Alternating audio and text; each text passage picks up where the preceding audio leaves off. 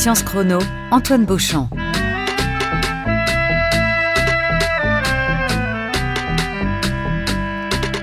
En 1879, un préhistorien amateur et sa fille découvraient au plafond de la grotte espagnole d'Altamira des peintures sublimes datant de la préhistoire. Cette découverte fondatrice pour la compréhension de l'art paléolithique fut reçue en son temps avec beaucoup de scepticisme par la communauté des préhistoriens, dont l'un de ses plus éminents représentants, Émile Cartaillac. Science Chrono vous explique aujourd'hui pourquoi la controverse est née et comment Cartaillac finit par reconnaître tardivement son erreur dans un célèbre mea culpa.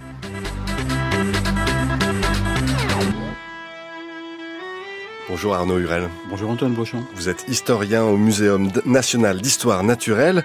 Merci beaucoup d'être à nos côtés aujourd'hui pour nous raconter pourquoi Altamira a fait l'objet d'une telle controverse au sein de la communauté des préhistoriens à la fin du 19e siècle et comment cette grotte a fini par être réhabilitée plus de 20 ans après sa découverte. Et pour ouvrir cette émission, comme chaque semaine dans Science Chrono, on écoute une archive, en l'occurrence la voix de l'un de ceux qui par ses travaux sur la préhistoire a en partie contribué à la fin de la controverse autour de la grotte Il s'agit de l'abbé Henri Breuil qui, le 27 novembre 1946, prononçait une conférence à l'UNESCO sur les découvertes réalisées dans le domaine de l'art paléolithique. Il raconte comment fut réalisée cette découverte de la grotte d'Altamira, une découverte majeure dans l'histoire des sciences préhistoriques.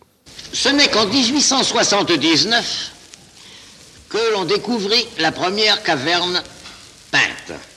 Un distingué espagnol dont Marcelino de Sautola avait dans la région de Santander une maison de campagne à Puente-Saint-Miguel. On venait de découvrir dans le voisinage, à peu près à une heure de promenade, une grotte. Un chien de chasseur ayant pénétré dedans, le chasseur suivit et la cavité fut découverte. Il y fut, ayant quelques connaissances des objets qui avaient été exposés en 1877 à l'exposition de Paris remarqua sur le sol des pierres taillées et des os cassés qu'il se mit à recueillir. Et il était accompagné de sa petite fille, qui avait, je crois, cinq ans, laquelle ne s'intéressa probablement pas beaucoup à ces reliefs des anciens temps, et s'assit, pendant que son père fouillait, sur une pierre.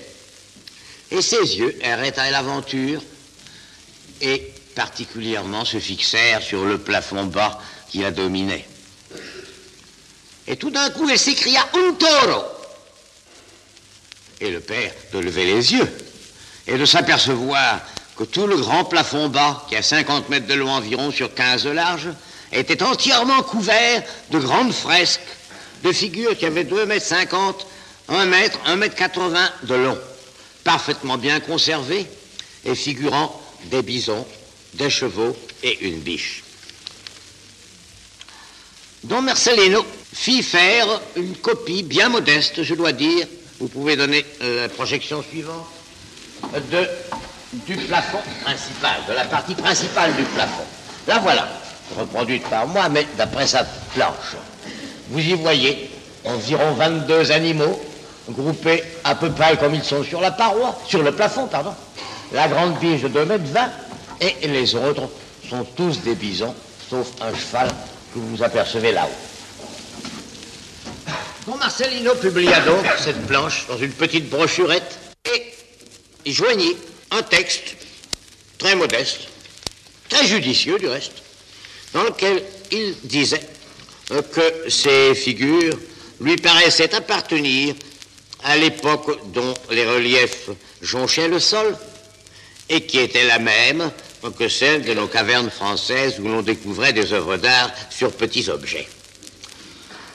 Le plus profond scepticisme répondit à sa publication. Voilà, Arnaud Hurel, euh, une archive un peu longue pour euh, cet épisode de Science Chrono, mais qui nous permet quand même de raconter euh, dans la voix d'Henri Breuil cette découverte de la grotte d'Altamira, une découverte qui a quasiment pris la forme d'une légende dans l'histoire de la préhistoire.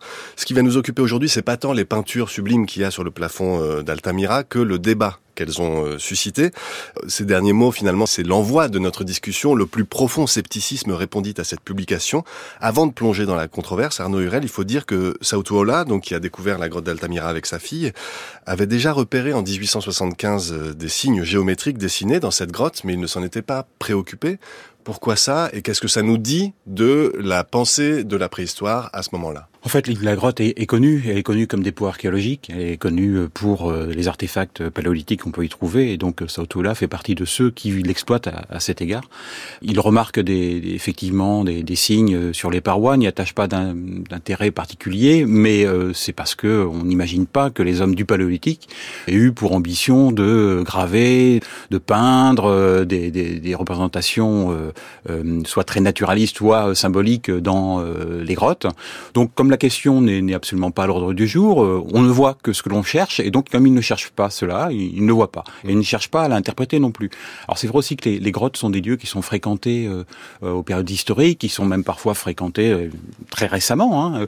Denis Perroni, qui va faire sa carrière dans, dans le Périgord, connaissait les grottes qu'il va exploiter sur le plan préhistorique pour des rendez-vous galants, pour mmh. des superstitions locales, pour des choses comme ça. Donc ce sont des lieux qui sont connus de tous. Donc bon, on n'attache pas spécialement d'importance aux parois. C'est ça qui est intéressant, c'est que ces grottes ornées, finalement, pour euh, la plupart, alors la plupart qui sont accessibles, les gens ont conscience de la présence de ces, de ces peintures-là, mais ne les ont jamais interrogées parce que tout simplement, avant, l'idée d'une préhistoire n'existait pas, et donc on ne questionnait pas ces, ces ornements-là.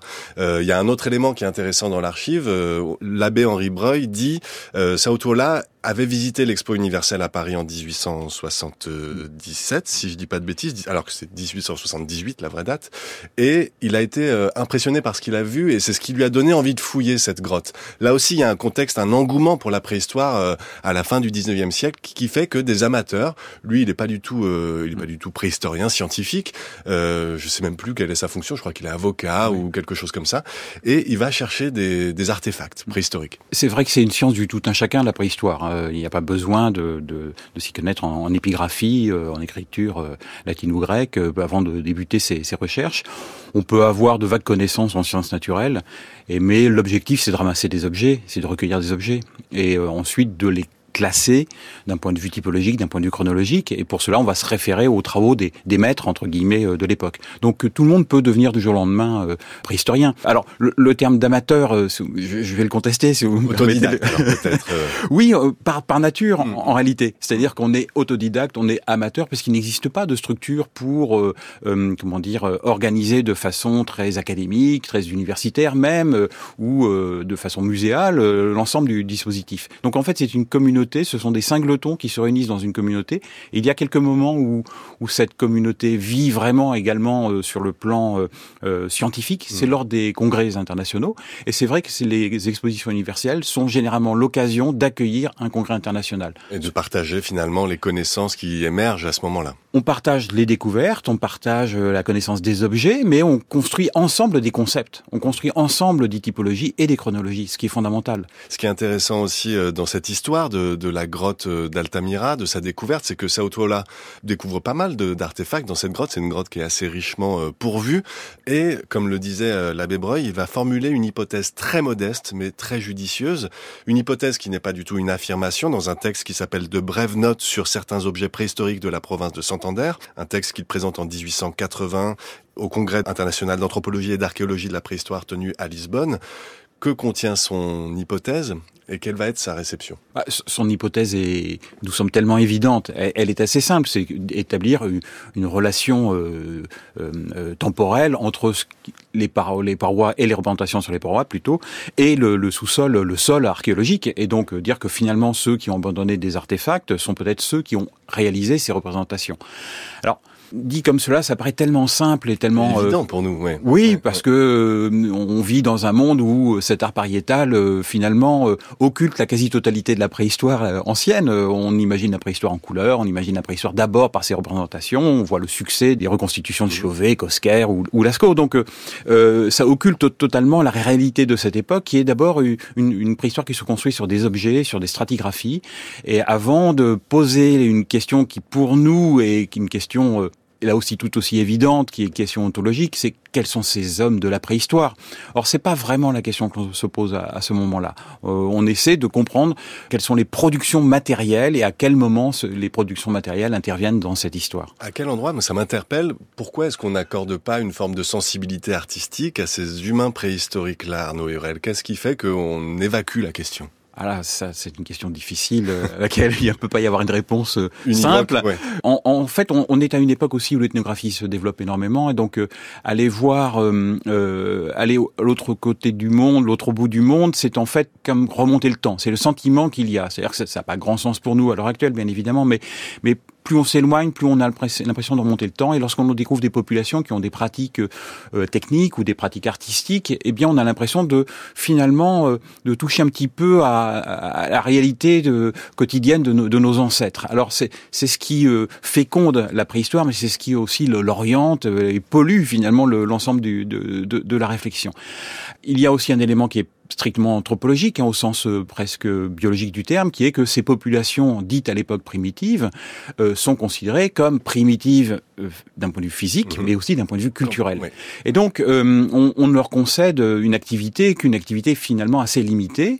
Et donc, si on remonte encore plus dans le temps, c'est-à-dire qu'on se tourne vers nos hommes du paléolithique, on ne voit pas bien comment on pourrait leur concéder une activité complexe, une activité symbolique particulièrement complexe. Or, les grottes ornées démontrent cette complexité.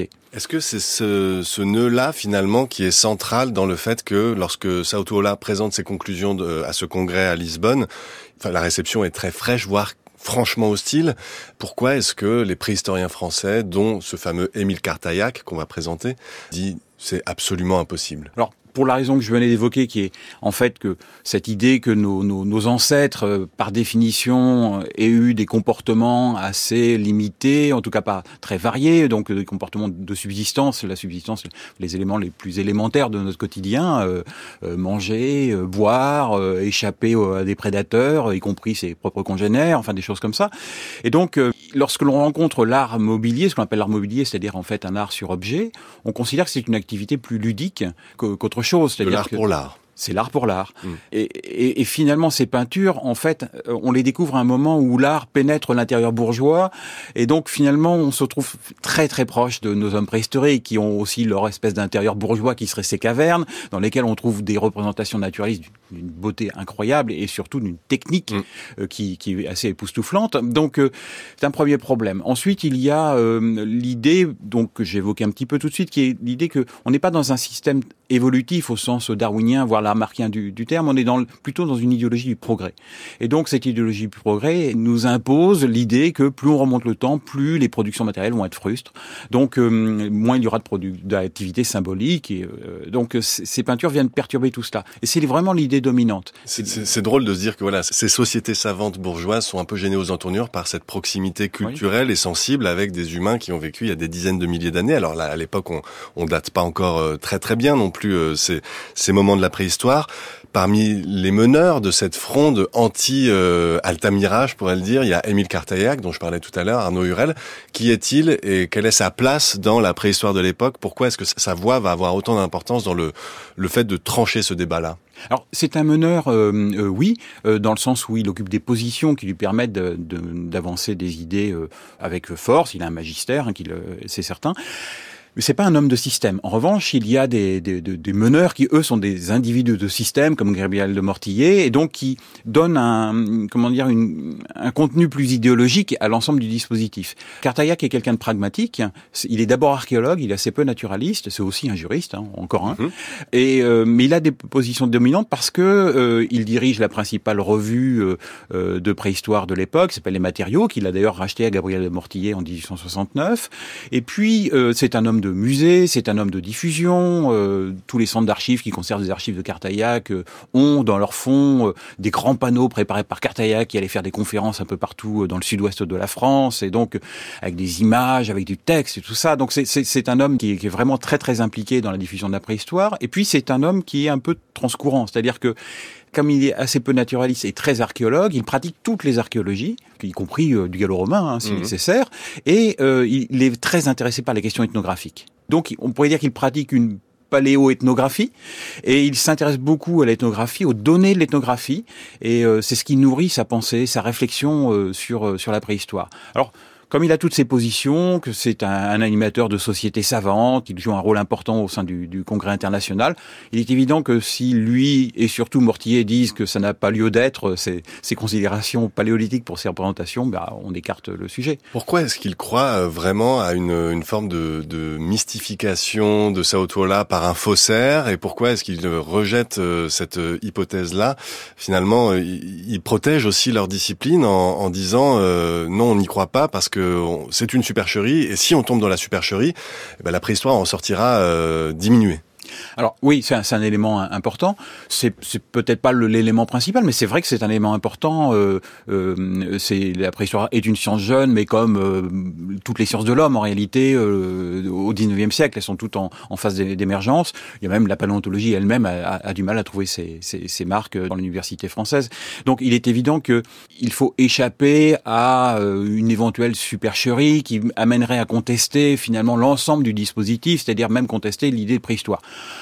Ça, c'est un petit peu une reconstruction, euh, une espèce d'artefact euh, historiographique, construit d'ailleurs, euh, cet artefact historiographique construit par les préhistoriens eux-mêmes hein, au début du XXe siècle, puis dans l'entre-deux-guerres, pour surjouer le côté, nous maintenant, on pratique une science très scientifique, très exacte, très exacte. Méthode voilà, on est à l'abri de, de, toute cette période des âges, comment dire, farouches presque de, de, la préhistoire, où on était, on était sans doute victime de certaines erreurs ou de, de certaines supercheries.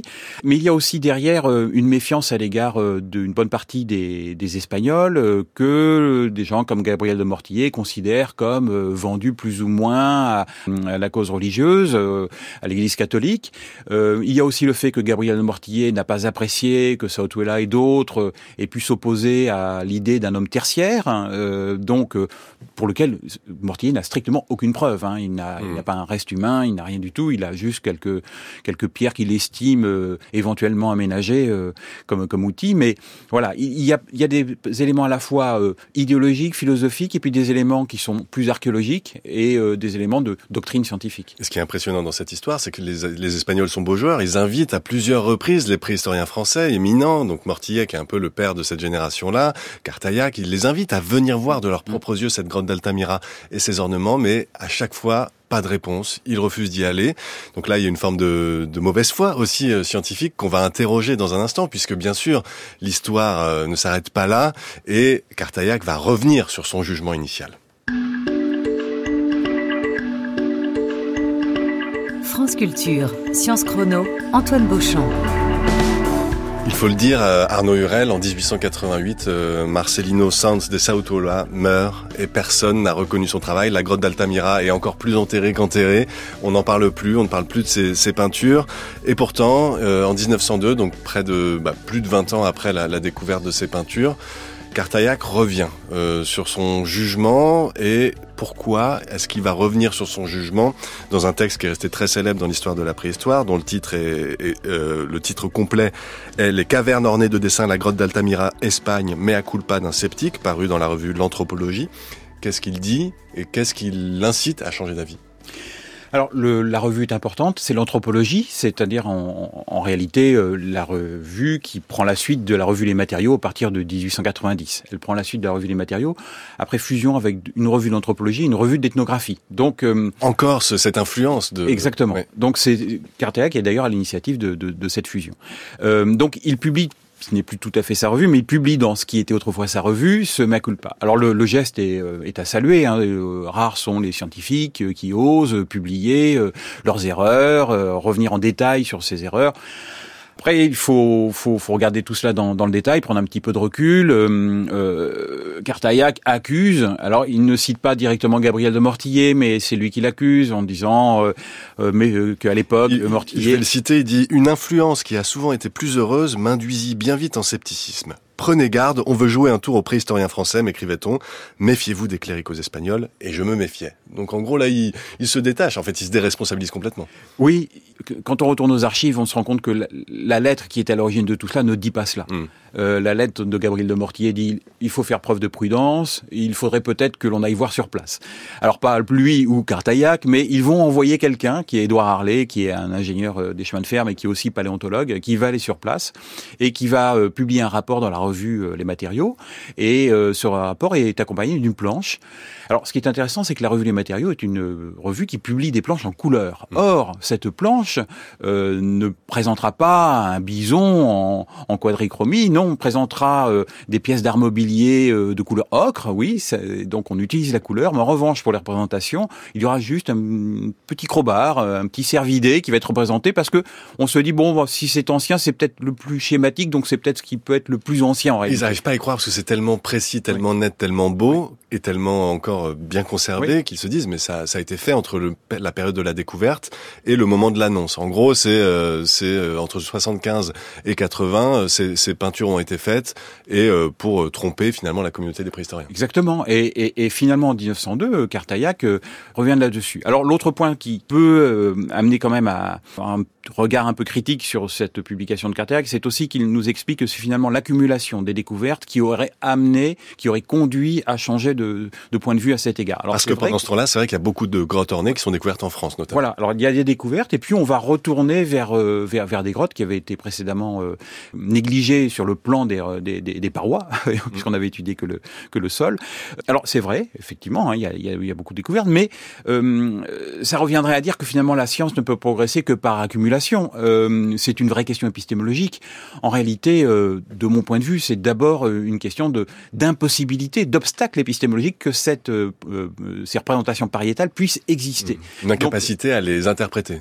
À, les voir. À les voir, oui. Tout, tout, tout, bonnement les voir. Hein. On a un fouilleur à Gargas qui pendant dix ans va fouiller, va faire des tranchées dans la... Et finalement, c'est lorsque l'art pariétal est reconnu que lui aussi commence à voir qu'il y a des représentations sur les murs. Donc c'est véritablement un, un, un, vrai problème il y a un véritable obstacle, c'est celui qu'il faut, qu'il faut surmonter. Alors, pour le surmonter, euh, il faut globalement se poser euh, des questions qu'on ne se posait pas antérieurement, c'est euh, réfléchir à quels sont ces hommes de la préhistoire. Quels sont ces... on parlait à l'époque de, de, civilisation, hein, quels sont ces civilisations au pluriel et pas simplement des civilisations qui se succèdent, mais simplement des, des, civilisations qui peuvent exister au même moment sur des espaces finalement géographiques assez restreints. Et, et donc se poser de vraies questions. comment vivent-ils? À quoi croient-ils éventuellement ces hommes préhistoriques? Et ces questions se les pose une nouvelle génération de préhistoriens. Il y, a, il y a un renouveau aussi générationnel dans la pratique de la préhistoire au tournant du XXe siècle qui va encourager Cartaillac à revoir son jugement. On peut citer parmi eux bah, Louis Capitan, Denis Perroni et bien sûr euh, Henri Breuil dont on, entendait la voix tout à l'heure dans l'archive. Quelles influences ils vont avoir sur euh, des patrons de la préhistoire comme Cartaillac alors, ce qui était intéressant avec Henri Breuil, avec cette archive, c'est qu'on a confirmation qu'il était très mauvais en prédication. Euh, euh, il a eu la pire note au séminaire euh, et, et, des commentaires assez, assez, assez durs à son égard euh, de la part de ses professeurs. Mais euh, en fait, Henri Breuil donc est né en 1877, donc il est tout jeune hein, en 1902. Il ne doute de rien, il a une position difficile. Il, il, a été un peu suspecté de modernisme lorsqu'il était au séminaire. il a découvert la préhistoire au séminaire. Il avec son professeur, l'abbé Guibert, il a découvert les, la théorie de l'évolution, hein, à laquelle il s'est rallié tout de suite. Il a découvert la, cette préhistoire. Et puis, euh, il est ordonné prêtre en 1900, à une époque où la Troisième République est quand même très anticléricale. Et donc, sa position est, est difficile dans la société, mais dans la science également, mm. parce qu'il arrive en soutane et est suspecté de d'idées, de, de, de, de voir une approche euh, finalement, une espèce d'entrisme, oui, euh, voilà. Donc c'est bah, finalement son caractère l'emporte. il a un caractère, euh, on l'entend bien dans l'archive, hein, sa façon d'expliquer euh, les événements, de ramener peut-être les choses à lui-même. Rappelle quand même qu'il a un fort caractère et il va savoir s'imposer. Et donc, euh, il y a des gens comme Capitan qui vont pas s'abriter derrière Breuil, mais comme ils eux-mêmes n'arrivaient pas à se faire entendre de la génération précédente, vont utiliser euh, Breuil qui va donner coup de boutoir euh, dans, dans, dans, la porte qui semblait fermée et va faire exploser tout un système qui euh, semblait euh, se suffire à lui-même puisqu'on avait des typologies, des chronologies, tout ça été fixe c'était formidable. On était tous très à l'aise là-dedans et Breuil va introduire vraiment la notion de complexité. Il introduit cette notion de complexité et finalement ça permet à Cartaillac de reconnaître son erreur et d'acter définitivement la possibilité pour ces humains préhistoriques à produire de l'art. À partir de là, on imagine que plein d'autres questions se posent, notamment la question toujours irrésolue de l'interprétation de ces œuvres d'art, à quoi elles servaient. Ça, finalement, c'est une réponse qu'on n'aura sans doute jamais, et peut-être tant mieux ou pas. Par ailleurs, voilà, comment cette euh, histoire de l'Altamira, puisqu'on arrive bientôt à la fin de, notre émission euh, Science Chrono, Arnaud Hurel, comment cette histoire d'Altamira finalement nous renseigne sur euh, ce qu'est la préhistoire en tant que, que science, qu'est-ce qu'elle incarne, cette grotte d'Altamira, dans ce long parcours de cette discipline? C'est un, un, élément majeur de l'histoire de la préhistoire, bien évidemment, mais aussi, de manière très générale, ça nous rappelle que la science, c'est quelque chose de daté, de situé d'incarné. Hein. Euh, ce sont des individus dans un temps et qui créent ou acceptent des découvertes nouvelles, créent des concepts, euh, voilà, ou ne les acceptent pas du tout, et pour des raisons qui ne sont pas toujours scientifiques, mais qui sont souvent scientifiques, bien évidemment. Donc c'est en cela aussi que c'est intéressant. C'est pas simplement une, une grotte ornée, c'est pas simplement une difficulté à la reconnaître, c'est en fait, ça nous raconte la préhistoire. Vous parliez tout à l'heure d'amateurs, ça nous parle de, voilà, on fait un peu de sociologie hein, dans, cette affaire également. On fait de la politique, on fait de la philosophie. Donc c'est intéressant. C'est intéressant et c'est encore plus intéressant quand on peut voir les images d'Altamira qui restent encore aujourd'hui sidérantes de beauté. Vous pouvez aller les voir bien sûr sur Internet. Merci beaucoup en tout cas Arnaud Hurel de nous avoir accompagnés aujourd'hui dans l'histoire de cette controverse. Vous pourrez retrouver sur le site Science Chrono les articles qui nous ont permis de préparer cette émission, mais, mais aussi bien sûr le lien vers le texte intégral d'Émile Cartaillac, le mea culpa d'un sceptique.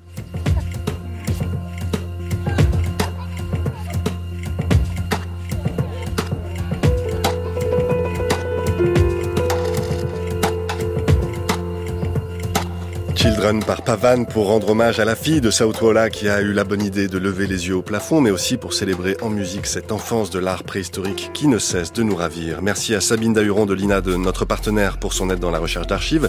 Un grand et chaleureux merci à Hélène Trigueros aujourd'hui à la réalisation. Merci à Alex Dang aujourd'hui à la technique. Et un merci tout particulier à Mariam Ibrahim qui m'a accompagné au cours de ces derniers mois dans la programmation de Sciences Chrono avec une efficacité, un professionnalisme, une tranquillité, la liste est longue, redoutable, de grosses bise Mariam, merci pour tout.